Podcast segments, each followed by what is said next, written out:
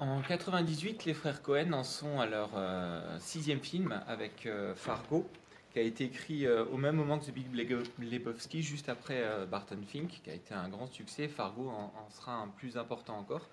Il va notamment être nominé et avoir un certain nombre d'Oscars. Et ils ont donc une certaine latitude pour faire à peu près ce qu'ils veulent. Et ils décident euh, donc de mettre en chantier euh, The Big Lebowski, qu'ils n'ont pas pu tourner tout de suite parce que euh, les comédiens qu'ils voulaient, notamment John Goodman et Jeff Bridges, qui jouent donc Walter et, et le Dude, n'étaient pas disponibles.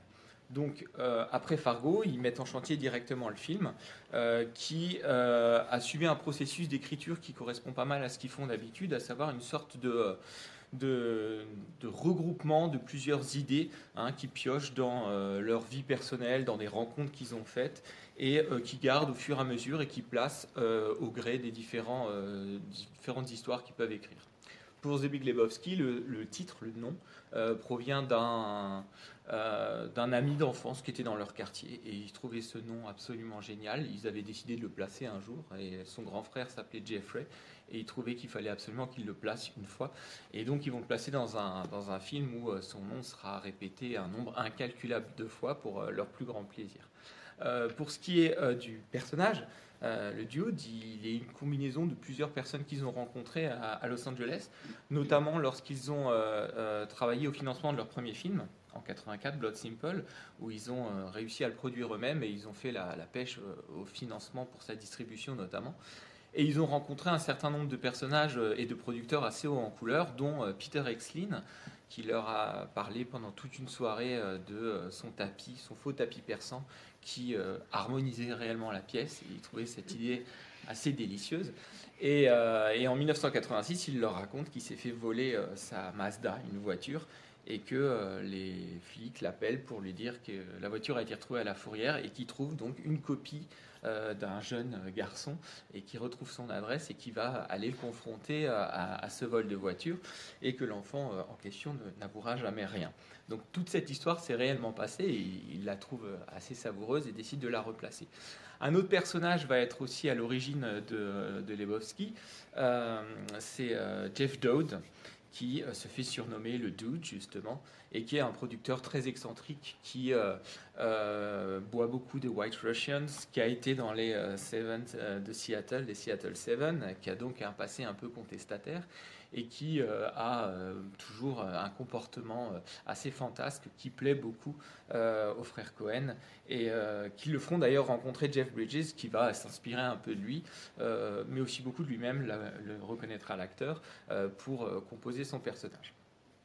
Euh, en ce qui concerne euh, Walter, euh, un autre personnage va être une source d'inspiration. Il s'agit de John Milius, qui est un scénariste, réalisateur, il a notamment été co-scénariste sur euh, Apocalypse Now. C'est à lui qu'on doit la fameuse phrase hein, de l'odeur du napalm au matin, etc. Euh, un personnage extrêmement contradictoire, euh, très haut en couleur, hein, qui est un grand amateur d'armes, mais qui se proclame aussi anarchiste zen et qui a tout le temps de grandes sorties à faire et qui a un physique assez proche de celui de Walter et qui va se reconnaître aussi hein, dans ce personnage-là. Donc tous ces, euh, ces éléments-là euh, sont, des, sont des bases qui vont, euh, qui vont mettre dans, dans une histoire, qui vont écrire comme ils le font à chaque fois, à deux, et ils vont mettre un certain nombre d'éléments qui vont leur permettre de créer leur personnage. Hein on est en 98, ils décident de situer euh, l'action en 91 euh, pour avoir cette histoire de, de, Koweït qui leur permet euh, de faire un petit peu râler Walter sur les interventions américaines à l'étranger et puis d'insuffler un petit contexte historique avec notamment l'apparition de Saddam dans le rêve par exemple qui les amuse beaucoup.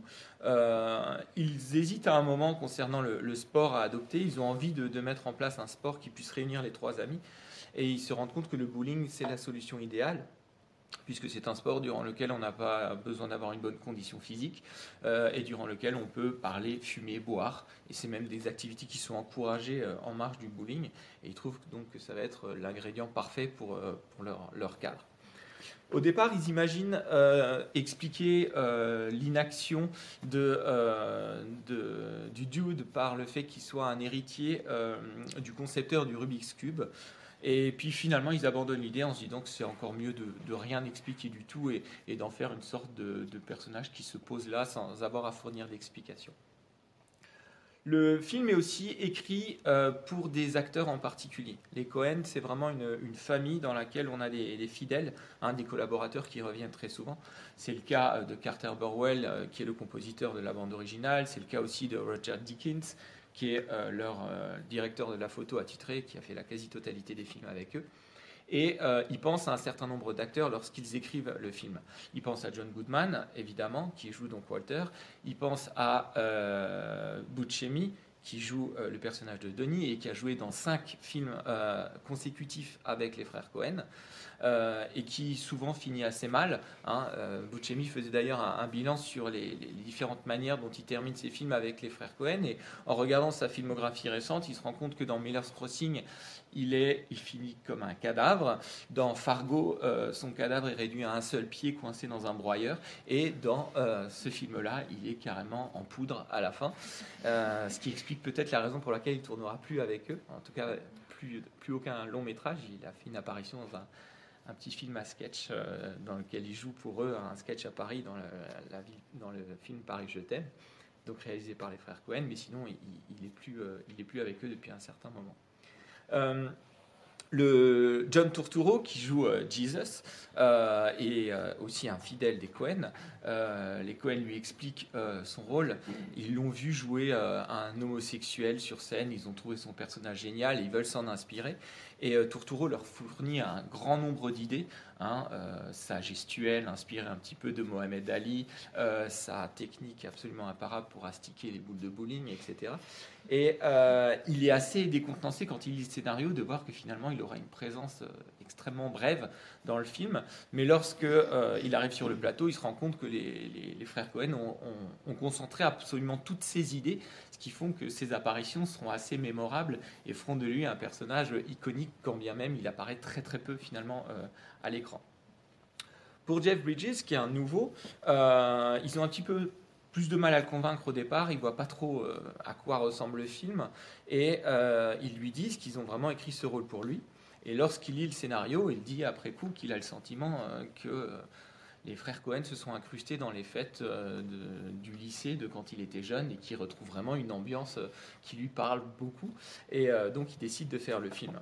Et lorsqu'il témoigne hein, de, son expérience avec les frères Cohen, il explique qu'en gros, avant chaque scène, il leur demandait si euh, le personnage euh, s'était euh, fumé un joint avant, ce à quoi il répondait invariablement oui. Et donc il se frottait un petit peu les yeux pour les avoir rougis, et puis il se lançait dans sa scène. C'était à peu près les uniques euh, voilà, indication de jeu qu'on pouvait lui donner. Et il va composer un personnage absolument parfait, qui est l'un des plus mémorables de sa carrière. Il retrouvera d'ailleurs les frères Cohen hein, en 2008 pour euh, le western True Grit. Euh, et, c'est aussi un, personnage bien trempé qu'il incarnera à ce moment-là.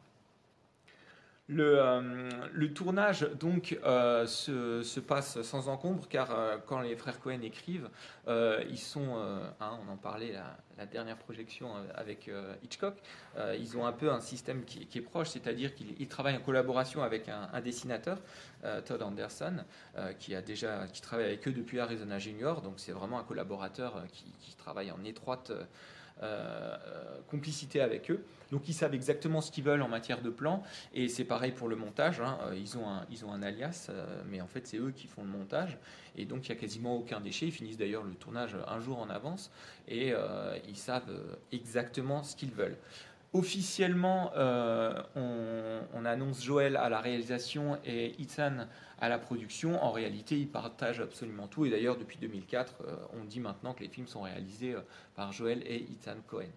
Euh, et tous les gens qui travaillent avec eux voient vraiment une seule personne, hein, l'un étant capable de finir les phrases de l'autre. Ils sont absolument raccords, ils savent exactement ce qu'ils veulent. On a vraiment une, éminence dans deux corps différents, si vous voulez. Euh, il y a donc un certain nombre de, scènes qui sont un petit peu plus techniques, hein, qui demandent un petit peu plus de, mise en place que pour les films précédents. Et euh, c'est notamment le, cas euh, du personnage joué par Julianne Moore, hein, Maud, qui doit donc se retrouver suspendu à un harnais à 3 heures du matin, alors qu'en plus elle est enceinte, donc elle est un petit peu inquiète de la manière dont ça va se dérouler. ça se déroule sans encombre. Jeff Bridges doit aussi voilà, faire un, certain nombre de reprises au moment où il balance les, les fouines dans, la baignoire. et ils doivent en balancer plusieurs parce que les règles de protection des animaux, faut qu'on n'a pas le droit d'imposer des gestes répétés à des animaux. Donc il va faire connaissance avec un certain nombre. Et, et il explique qu'il n'a pas eu véritablement besoin de jouer la peur dans cette scène, euh, que c'est venu assez, assez naturellement. L'autre grand, euh, grand travail sur le tournage, ça va être euh, le, la séquence de Balls, hein, cette comédie musicale à l'intérieur, qui va évidemment générer des décors importants, des costumes, notamment ces fameux chapeaux en, quilles, hein, qui ont eu six ou sept versions différentes pour être systématiquement allégés pour que les danseuses puissent les porter. Euh, et, même, ça restait extrêmement lourd. Entre chaque prise, elles s'allongeaient sur le sol pour ne plus avoir à porter le poids de leur, leur, coiffe. Euh, et, et, donc, il y, a, un immense travail qui est fait là-dessus. Et, euh, et d'ailleurs, les danseuses font une, font une blague à, Jeff Bridges le, jour où il doit passer sous leurs jambes. Jour où d'ailleurs Jeff Bridges a eu la bonne idée d'inviter sa femme et ses filles sur le plateau en oubliant qu'il allait tourner cette scène et elles se mettent toutes euh, sous leur juste corps des, perruques pour que lorsqu'il regarde sous leur jupe, il ait face à lui des, des touffes absolument impressionnantes. Évidemment, il n'est pas du tout euh, prévenu. Et donc, il, a un véritable fou rire au moment où il doit faire cette scène qui est extrêmement technique, où euh, il doit évidemment passer pile. Et euh, donc, on interrompt le tournage. Les demoiselles soulèvent leur jupe pour montrer à toute l'équipe la nature du fou rire de l'acteur. Et tout le monde éclate de rire, sauf les deux réalisateurs qui expliquent c'est un million de dollars par jour pour le studio, donc euh, on retourne au boulot les filles, et donc ils, y retournent. Donc très professionnel. Hein. On dit d'ailleurs que le seul désaccord qu'ils auraient eu sur le tournage aurait été de savoir la réaction faciale du dude au moment où il cogne les quilles. C'est le seul moment où il y en a un qui dit ah, il devrait exprimer de la douleur, l'autre non, il devrait exprimer plutôt de la joie. Et ils disent bon ben tournons les deux. Et quand vous regardez, vous regardez qu'en fait ça a été coupé au montage et donc finalement euh, tout le monde est d'accord et ils n'ont pas privilégié une décision par rapport à l'autre. Le film va donc sortir en 98 et euh, va recevoir un accueil assez mitigé. Euh, la presse ne sait pas trop quoi faire de ce film, le public non plus. En fait, le, le, succès de Fargo va créer des attentes qui correspondent pas du tout à ce qu'on leur offre. Euh, et tout le monde passe un peu à côté du film. L'accueil est tiède. Euh, le film tient six semaines à l'affiche aux États-Unis, rentre à peine dans, son budget. Et les comédiens qui étaient assez euh, motivés à l'idée de présenter ce film et qui s'attendaient à des réactions plutôt enthousiastes, notamment tout ce qui a trait à la comédie, sont assez déçus et, et le film se laisse gentiment oublier. Au bout de deux ans, il y a des cinémas qui ont l'idée de le diffuser en, en projection de minuit sur Los Angeles. Et là, il commence à y avoir un petit phénomène qui se met en place. Les gens récitent les répliques par cœur dans la salle, sur des, des, projections qui ressemblent un peu au Rocky Horror Picture Show. Il y a quelque chose qui, commence à se créer. Et en parallèle de ça, il y a des gars dans une convention de tatouage qui vendent des t-shirts et qui... Euh, par ennui, commence à lancer des répliques du, film et se rend compte que le, stand en face en a d'autres à leur proposer qui connaissent quasiment tous par cœur le film. Et il décide de créer une, un petit festival, une convention sur le Big Lebowski et il y a 150 personnes qui arrivent la première fois alors qu'ils n'ont pas beaucoup communiqué dessus. Et euh, ça va devenir le Lebowski Fest, qui est un festival qui chaque année réunit euh, des milliers d'Américains et qui est devenu une véritable institution. Euh, et, donc pour les anniversaires de la sortie du film, on va, les gens se déguisent. Hein, on est dans vraiment un, grand, un grand show où chacun y va de sa citation, on regarde le film, on boit les mêmes boissons, etc., etc. Ils ont même réussi à retrouver une année le Larry en question euh, de la vraie histoire, le gamin qui avait laissé sa copie dans la voiture, et euh, qui explique qu'il avait vu le film et qu'il n'avait pas fait le rapprochement avec sa propre histoire, et euh, qui, contrairement à ce que disait Walter, n'était jamais sur le point de craquer. Voilà. Donc c'est devenu un véritable phénomène. Le, le fin mot de l'histoire, c'est que le film a même encore une actualité, puisque actuellement, John Turturro, qui joue Jesus, fait un film sur ce personnage-là, qui s'appellera Jesus Rolls, qui sort normalement en 2020 et euh, qui reprend donc le personnage. On voit qu'il a, même 20 ans après, il est encore frustré de ne pas avoir pu euh, voilà, donner sa pleine mesure à, à, cette figure-là, et qu'il annonce comme un remake des Valseuses de Bertrand Blier. J'ai hâte de voir ce que ça va donner. C'est un projet assez, assez atypique et prometteur. Alors, pour, euh, pour essayer de circonscrire un petit peu tout ce qui, fait la, particularité de ce film, euh, le premier angle qu'on peut un petit peu analyser, c'est euh, le lieu dans lequel il se passe. dans le cinéma des frères Cohen, on a vraiment à chaque fois un lieu emblématique une facette de l'Amérique. Hein. Vous avez le New York dans le Grand Saut, vous avez le Mississippi dans O Brother, vous avez le Minnesota dans Fargo par exemple, euh, Los Angeles déjà présent dans Barton Fink, et à chaque fois on va insister sur un élément particulier. Pour euh, The Big Lebowski, ils voulaient faire un film californien, c'était leur idée, et un film sur Los Angeles euh, plus particulièrement.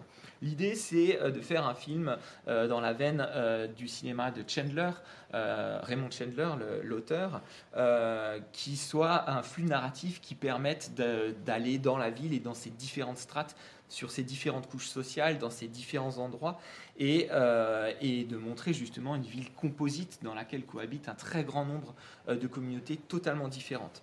Et eux, évidemment, ce qui les intéresse, c'est des îlots euh, un petit peu atypiques d'étrangeté qui vont nous permettre de naviguer euh, des nihilistes allemands aux hippies en passant par les joueurs de bowling et les riches milliardaires. Donc euh, ça, c'est quelque chose qui, les intéresse beaucoup et qui va justement créer un film extrêmement composite, très hétéroclite. Et on va retrouver donc des communautés, des classes sociales différentes, mais aussi voilà, des, éléments un petit peu de l'ordre criminel, mais aussi une coexistence de différentes époques. À travers l'influence du film noir, on a les années 30 et 40 qui sont là. Euh, au niveau des décors, on est aussi plutôt sur les années 50-60 avec cette esthétique qu'on a, qu'on voit d'ailleurs dans le, dans le générique, mais aussi euh, tout le décor de bowling. Hein. Il, y a, vraiment aussi une certaine euh, histoire des États-Unis qui, se joue là d'un point de vue esthétique. Et puis, on a des personnages qui sont assez passéistes, hein, qui sont restés bloqués sur les années 70 qu'on retrouve dans euh, les, performances artistiques de Maud Lebowski qui appartiennent à un groupe qui est le groupe Fluxus euh, des années 70. Vous avez le Vietnam évidemment pour Walter et Walter et vous avez bien entendu aussi la contestation hein, euh, et les fameux Seattle Seven dont, a fait partie le Dude. Donc on a cette coexistence continue, le tout dans les années 90 avec la, crise au Koweït. Donc on, on a vraiment ce mélange permanent. L'autre grand mélange, évidemment, c'est celui des références, des références notamment cinématographiques. Les frères Cohen sont des cinéastes cinéphiles, hein, ils ont souvent été qualifiés euh, de postmodernes, euh, c'est-à-dire qu'ils euh, arrivent à un moment où beaucoup de choses ont été dites et ils vont eux-mêmes justement procéder par référence et surtout par détournement. Alors la première influence majeure, c'est évidemment celle du film noir.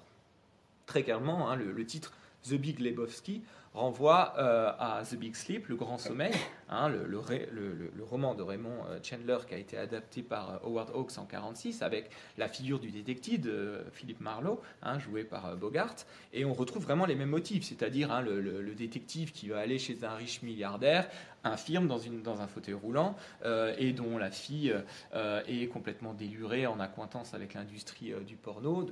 Tout ça, ce sont des choses qu'on retrouve vraiment exactement de la même manière. Mais euh, les références vont plus loin, puisqu'il euh, y a aussi une référence à euh, un film qui lui-même fait référence au film de, Hawks. C'est Le Privé d'Altman, qui sort en 1973, dans lequel on a une relecture du personnage de Philippe Marlowe à, travers le, comédien Elliot Gould, qui là, pour le coup, est quelqu'un d'à peu près aussi loser que le dude, qui est totalement inopérant, qui a une espèce de nonchalance et qui n'a plus du tout la classe de Bogart. Et d'ailleurs, au tout début du film, hein, son premier acte dans, le film d'Altman, c'est euh, de se rendre compte que son chat n'a plus à manger et d'aller euh, dans un supermarché ouvert de nuit pour lui acheter la nourriture pour chat. Ce qui est une référence claire euh, proposée dans The Big Lebowski quand on le voit dès le départ dans ce supermarché en train d'acheter du lait. Il y a clairement un clin d'œil au film d'Altman.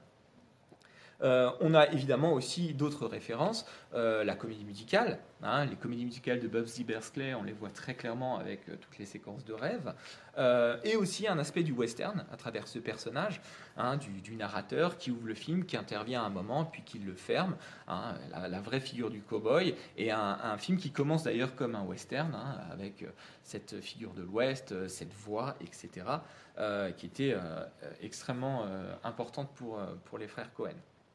Donc toutes, toutes ces influences-là, ça crée évidemment des, références permanentes qu'on retrouve aussi d'ailleurs dans, la musique. Hein, puisqu'on a euh, des, musiques très différentes qui cohabitent et des musiques qui sont aussi elles-mêmes euh, des, parodies, des pastiches. Si vous regardez, vous avez euh, une parodie de Kraftwerk hein, avec Autobahn et puis cette musique allemande électronique expérimentale des années 70 et des reprises totalement improbables, donc les Eagles que déteste le doute qui sont repris par les Gypsy Kings au moment de l'apparition de, de, Jesus. Donc on, joue toujours justement de ces décalages-là. Et euh, donc, au milieu de cette, euh, de cette, espèce de carnaval, vous avez euh, trois amis. Hein, et c'est vrai que c'est l'un des aspects du film, c'est ce qu'on appelle le, buddy movie, un film de potes qui sont ensemble, qui cohabitent et qui sont dans, dans, cette salle de bowling, avec un jeu que les Cohen ont déjà souvent utilisé, qui est celui de mettre ensemble deux éléments plutôt opposés. On a un peu du mal à comprendre quand même d'où provient l'amitié entre Walter et, le Dude, dans la mesure où ils sont radicalement différents. Et euh, c'est quelque chose que les, frères Cohen ont souvent expérimenté. Hein. si vous regardez le duo des deux tueurs dans Fargo, par exemple, l'un est mutique, l'autre est prolixe. Si vous regardez le duo de John Turturro et Walter dans, pardon, John Goodman dans Barton Fink, vous avez le freluquet et puis le gros. Donc on, joue souvent sur, euh, sur ces éléments-là. Et Walter est celui qui va dévorer complètement, hein, à la fois visuellement et verbalement. Il prend toute la place et puis il emmène euh, systématiquement euh, le dude vers des, des, développements totalement catastrophiques de l'histoire. Autre élément, un peu mineur mais assez intéressant, c'est le personnage de Donnie, qui est toujours Hein, euh, relégué euh, à l'arrière-plan, euh, à qui on passe son temps à, à, qui on dit en permanence de se ce qui est une référence aussi, là aussi, hein, c'est un clin d'œil à, la filmographie des Cohen eux-mêmes, puisque justement Steve Buscemi jouait dans Fargo le rôle du tueur qui parlait en continu, en permanence. Et donc ça les amuse de faire pour le film suivant un rôle où on passera son temps à lui dire de se. Euh, et, ce personnage relégué, hein, avec cette mort euh, un petit peu inattendue, qui vient créer une forme de drame dans laquelle la comédie persiste toujours, c'est aussi quelque chose d'assez intéressant que certains ont un peu suranalysé en expliquant que c'était euh, lui aussi qu'on pouvait mettre en rapport, si vous voulez, avec l'élément perturbateur. Le personnage parle tout le temps de ce tapis qui harmonisait la pièce. Hein. The Room Together, de, cette, de la même façon que ce personnage invisible cimentait un petit peu aussi le trio, si vous voulez. Et euh, donc, au moment de sa disparition, on se rend compte à quel point il avait quand même de l'importance dans un moment, un rare moment de silence entre les deux lorsqu'ils s'étreignent après euh, cette dispersion calamiteuse des cendres. Et euh, ce que font les amis la plupart du temps, c'est qu'ils parlent. Et la parole, c'est vraiment l'un des sujets favoris des frères Cohen. Euh, la manière dont on parle, le vocabulaire, l'intonation, les accents aussi, hein, euh, ce sont des choses qu'ils abordent de manière extrêmement précise dans leur film. Si vous regardez euh, le film, alors le film est écrit au mot près. C'est-à-dire qu'on a vraiment souvent le sentiment qu'il y a une forme d'improvisation, que les personnages sont en roue libre et qu'ils peuvent faire à peu près ce qu'ils veulent. En réalité, absolument pas tous les mots sont écrits. Euh, Julian Moore explique à un moment qu'ils lui ont demandé de refaire une scène en, enlevant juste deux mots pour que le rythme soit, soit plus pertinent et efficace selon eux. Donc ils ont vraiment une idée euh, très particulière de ce qu'ils veulent. Euh, et, et, le langage, en fait, très souvent, est le sujet même du langage. Si vous, si vous écoutez le film au niveau des répétitions notamment, il y, a, une obsession pour les mots, pour des, phrases qui se répètent d'une scène à l'autre en permanence. Hein. Where is the money, Lebowski, par exemple. Mais Am I wrong aussi Ou euh, la phrase de, de George Bush qu'on entend au début, hein, cette euh, agression ne, sera ne, pourrait pas être tolérée. Ensuite, lui, la réutilise euh, devant le Big Lebowski. Donc, on joue toujours de cette manière qu'on entend une phrase, puis on la replace dans un contexte complètement différent, et on les voit vraiment jouer avec ça. De la même façon, hein, Walter pinaille en permanence sur l'utilisation des mots. par exemple sur le Chinaman et, et, le fait d'ailleurs qu'en plus vous remarquez, hein, il dit qu'on dit pas, on dit pas comme ça et ensuite The Big Lebowski lui-même parlera d'un Chinaman. Donc nous on est devenus complices de cette attention portée au langage et c'est ce qui fait que le film justement est un vrai plaisir aussi à revoir. Joel Cohen a, tout, a, expliqué, il assume totalement, il dit que l'histoire n'est pas du tout intéressante dans son film. Que c'est une histoire avec des, multiples rebondissements, mais que finalement, à la fin, elle n'est pas conclue de manière très pertinente. Hein. Il, y a des choses qui restent un peu en suspens. Et lui, il explique que ce qui compte, c'est pas du tout cet aspect-là. Ce qui l'intéresse, et ce qui les intéresse, c'est plus justement ces interactions et cette fascination pour le vocabulaire. Le mot fuck, Hein, apparaît 285 fois dans ce film, il faut le savoir, soit 2,4 fois par minute. Une fois encore, hein, je m'excuse, je n'ai pas vérifié, je fais confiance à, mes sources. Mais euh, c'est euh, très intéressant, de la même façon que le mot dude et le mot man apparaissent plus de 150 fois aussi. Et euh, ce qui est assez fascinant, c'est de voir l'embarras qu'on a à traduire toutes ces tournures-là. lire les sous-titres, c'est très intéressant parce qu'on voit que on essaye de trouver des, éléments qui permettent de donner du sens. Et d'ailleurs, dans la première version française qu'on avait, le dude était euh, traduit par le duc, ce n'avait pas grand sens. Euh, et euh, là, maintenant, dans les sous-titres, on a le dude, c'est resté puisque c'est devenu aussi assez iconique avec le temps. Et, donc, ce, plaisir de la langue, on le retrouve aussi dans ce fameux personnage du narrateur, celui qui parle au début. Dans le, dans le scénario, les frères Cohen disent voilà, au début, on a un narrateur qui parle en voix off. Hein, la voix off, c'est typique du film noir, mais ils ne voulaient pas que la voix off soit assurée par euh, un type qui est en permanence stone. Ça n'aurait pas, ça, aurait pas fonctionné. Donc ils ne voulaient pas l'attribuer euh, au dude, alors que généralement, c'est le personnage principal, hein, comme dans les films noirs qui, expliquent l'histoire. Et ils écrivent dans le scénario un type qui parle comme Sam Elliott. Ils veulent cette voix. Et c'est assez intéressant parce que ça, montre justement le rapport qu'ils ont à la parole. L'intonation, l'accent, la voix très grave, c'est celle qu'ils veulent. Et ils arrivent à avoir Sam Elliott. Donc Sam Elliott va, euh, va faire ce personnage. Et il leur explique hein, sur le tournage, il leur dit les gars, je suis super content d'être là, hein, ça me fait vraiment plaisir, mais par contre, je comprends vraiment pas ce que je. Quel est mon personnage Qu'est-ce que je joue Qu'est-ce que Et eux leur disent lis ton texte, c'est bon.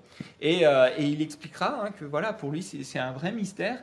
Et effectivement, ce personnage-là, euh, il est aussi là pour cette intonation qui va donner euh, un vrai grain, si vous voulez, au, film. Et ça, c'est quelque chose que, que, les, que les Cohen ont vraiment à cœur et qu'on retrouvera dans un très grand nombre de films. Donc au milieu hein, de, de, tous ces, éléments, de tous ces échanges, vous avez ce personnage ce personnage qui est un personnage passif, qui est un personnage qui, euh, est inopérant, si vous voulez. Et euh, comment l'histoire fonctionne? Eh bien, ce sont des gens qui arrivent chez lui et qui régulièrement vont intervenir à l'intérieur de son confort, son appartement miteux dans lequel euh, il y avait un beau tapis, et qui vont le forcer à aller à l'extérieur. Et chaque fois qu'il va à l'extérieur, on va se retrouver dans des situations où il est dans des espaces qui ne lui correspondent absolument pas. Euh, donc, vous avez l'atelier de mode, vous avez le bureau hein, euh, du milliardaire, vous avez le bureau de la police de Malibu, pareil. Et à chaque fois, la manière dont il est filmé, il est souvent filmé en focale courte, c'est-à-dire que on le met au même niveau de, mise au point que tout le décor. C'est-à-dire qu'il il, ne se singularise jamais parce qu'il n'arrive pas à intégrer un décor dans lequel on va lui faire comprendre qu'il euh, n'a pas sa place. Et euh, c'est un élément sur lequel on joue beaucoup. Hein. C'est un personnage qui est déclassé, qui n'a pas à, être là. Hein. C'est le discours que lui fait le Big Lebowski. Hein. Vous, avez perdu, euh, euh, vous, n'existez pas, votre combat est fini, etc. Et, c'est un personnage qui essaye en permanence de simplement retourner chez lui, mais il n'y arrive pas parce qu'aussi il n'a pas beaucoup de talent. Il faut voir par exemple la manière dont il se barricade. Hein. ça en dit long sur évidemment les, stratagèmes qu'il peut mettre en place. Et c'est quelqu'un qui suit en permanence, qui suit euh, notamment le personnage de Walter qui à chaque fois a des idées euh, totalement mauvaises pour euh, évidemment régler une situation, en tirer profit, et ça va bien entendu générer à chaque fois des complications. et c'est là que ça devient représentatif de la vision du monde qu'ont les Cohen. Parce que cette question du langage, elle appartient pas seulement euh, à la manière euh, dont, les personnages se parlent entre eux, elle dit aussi euh, la façon dont ils communiquent. Et si on regarde bien le film, dans, le langage, la plupart du temps, ce que font les personnages, c'est qu'ils montrent aux autres la manière dont ils parlent et ils ne vont absolument pas écouter les autres.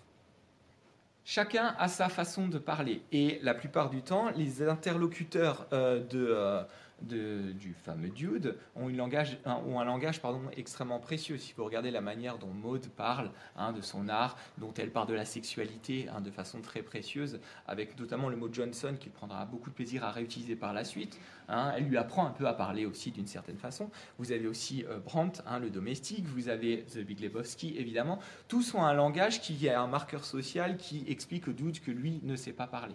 Walter, c'est évidemment celui aussi qui, par ses répétitions constantes, euh, met en place un système dans lequel il ne communique absolument pas. Il passe son temps à euh, valider ce qu'il dit, avec des obsessions permanentes. Hein. Et le Am I wrong est très intéressant puisque à chaque fois, il cherche l'assentiment des autres alors qu'il euh, y en a un qui dit de fermer sa gueule en continu et l'autre qui euh, lui demande simplement de take it easy, c'est-à-dire sois cool.